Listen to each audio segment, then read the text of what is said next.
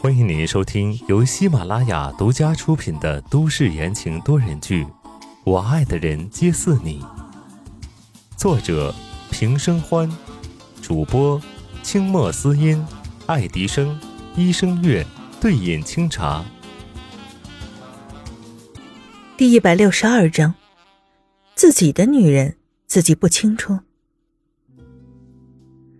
温之夏这个脾气，宋时清是知道的。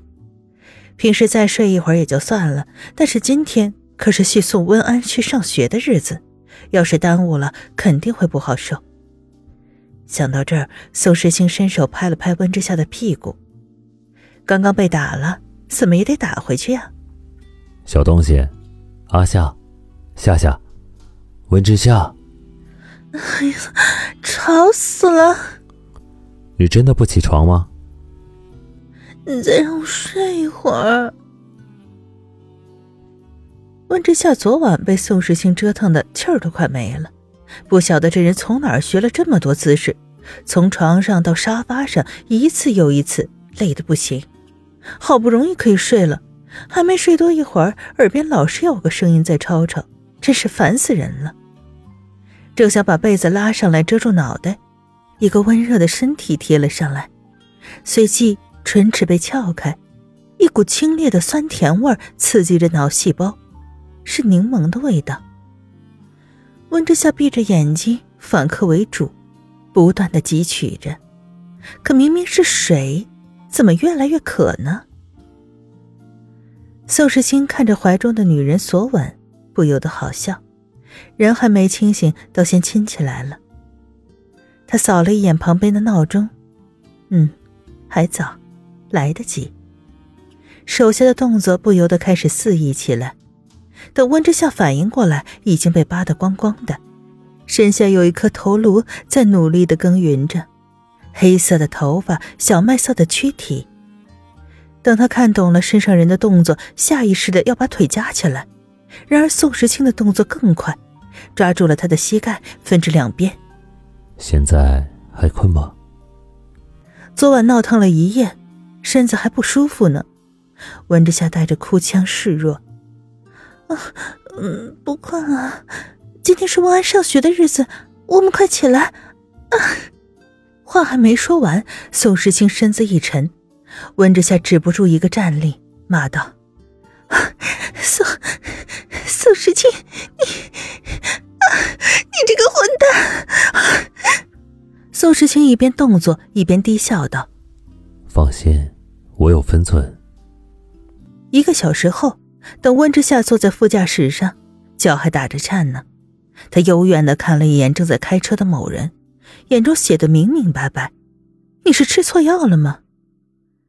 吃饱喝足的宋时清才不管这些，心情很好，开着车直奔林顿国际中学，顺便嘱咐后座上的儿子：“从今天开始，你就是一个大男子汉了。”以后跟我一起保护妈妈，知道吗？小温安第一天上学，身上穿着崭新的校服，背着小书包，兴奋的不得了。我知道啦。到学校门口，苏世清一手抱着小温安，一手拉着温之夏，一眼就看到了站在门口等着迎接的校长和教导主任。还没走近，温之夏就皱了眉头，停住脚步。宋时清转头不解道：“怎么了？让安安有这样的特权，是不是对他在学校生活不太好啊？”温之夏听了太多什么校园霸凌什么的，何况自己家儿子这么小，要树立了不正确的价值观，那就因小失大了。宋时清当然明白温之夏在考虑什么，他笑了，眼神往门口看去。别人可不只是来迎接我们的。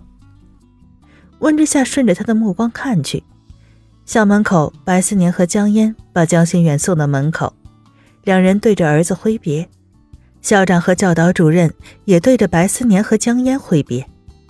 温之夏愣住了，啊，原来这是学校的传统啊！宋时清笑出声来，反倒是怀里的温安看到江心远，马上要挣扎着下去。大声的高叫：“心愿哥哥，心愿哥哥。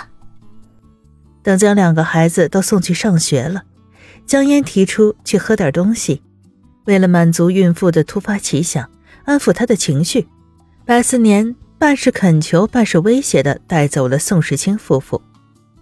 四个人找了一处咖啡厅，江烟和温之夏坐着，白思年准备去点喝的东西。白思年问：“你想喝什么？”江烟道：“拿铁咖啡。”白思年瞪着眼睛：“不行，下个月你就要生了，喝什么咖啡？喝果汁吧。”这刚一说，江烟眼眶就红了。“你吼我！”白思年立马换了脸色，辩解道：“我没有。”好不容易哄的江烟换了果汁。白思年转眼就看到了温之夏带笑意的眼，故意凶道：“小夏夏，你笑什么笑？你看你男人都不问你喝什么。”没等温之夏回答，宋时清低沉道：“我知道他想喝什么，自己的女人难道自己不清楚吗？”闻言，温之夏笑得更开心了。白思年酸得牙疼，觉得不能再刺激自己的老婆了，立马强制宋时清去了吧台。一杯橙汁，一杯拿铁。白思年点完自家的东西，眼角看向宋时清。宋时清面不改色。一杯冰美式，一杯牙买加蓝山。蓝山。白思年重复了一句，转头看到坐在外面说话的两个女人，调笑道：“酸的。”宋时清完全不受影响。最近他挺喜欢的。白思年兴奋了。难道是有了吗？一句话让气氛突然降至冰点。白思年本来是打算开个玩笑，突然想到先前宋时清不得不拿掉温之夏孩子的事儿，知道自己过了，急忙道歉道：“别在意，我无心的。”宋时清冰冷的眼眸缓解下来，他又何尝不知道？只不过这件事儿不能让温之夏知道，不然他会崩溃的。过几天我打算去一趟龙城。宋时清漫不经心的道：“他说的轻松，可白思年听得不轻松。”他迅速反应过来：“你要去林家要人？”宋时清一只手抬起来，靠着边上的台子，既能看到外面坐着的温之夏，又能跟白思年说话。林老将军把人从我的地界带走，怎么也要交代一声吧？更何况……不是一个，是两个。两个。白思年的音调提高了一个八度，惊讶不已。你是说他把林从兰也带走了？苏世清一点都不伤心。好歹也是林家的骨肉啊。白思年不明白了。你说，按道理讲，这林德平早就知道林从兰的身份，但是他却从来没有把人认回去。这下怎么又突然想起这个孙女了？这还不简单？呵呵。宋时清冷笑一声：“如果这个孙女不回去，肯定会对林家产生什么影响。与其让不安因素流落在外，不如攥在手里。”话没说完，眼前的人突然像风一样就往外面窜去。白思年正要说话。